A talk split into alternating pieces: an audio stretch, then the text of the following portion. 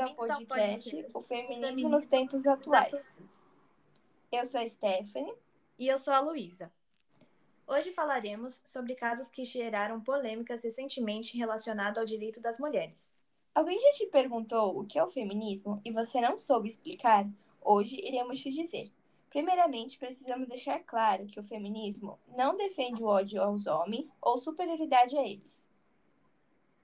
O feminismo também vem sendo reconhecido e debatido pela sociedade pela luta de direitos sociais e políticos iguais, até porque cada mulher tem sua realidade e suas lutas diárias.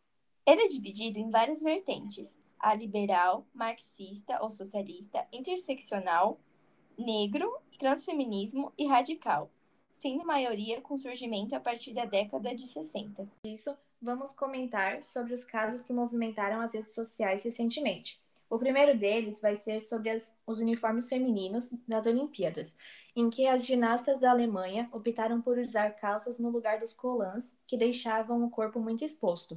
Elas fizeram isso em forma de protesto e posicionamento político.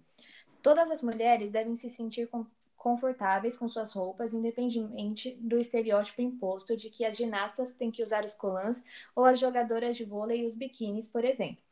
Esse poder de escolha e movimentos desse tipo são muito importantes para o desenvolvimento e poder de fala feminino. O segundo caso que citaremos é sobre o DIL, onde seguros de saúde exigem consentimento do marido para a inserção do dispositivo intrauterino em mulheres. Sabemos que as mulheres devem ter seu próprio livre-arbítrio e não ter seus direitos ditos a partir de um homem.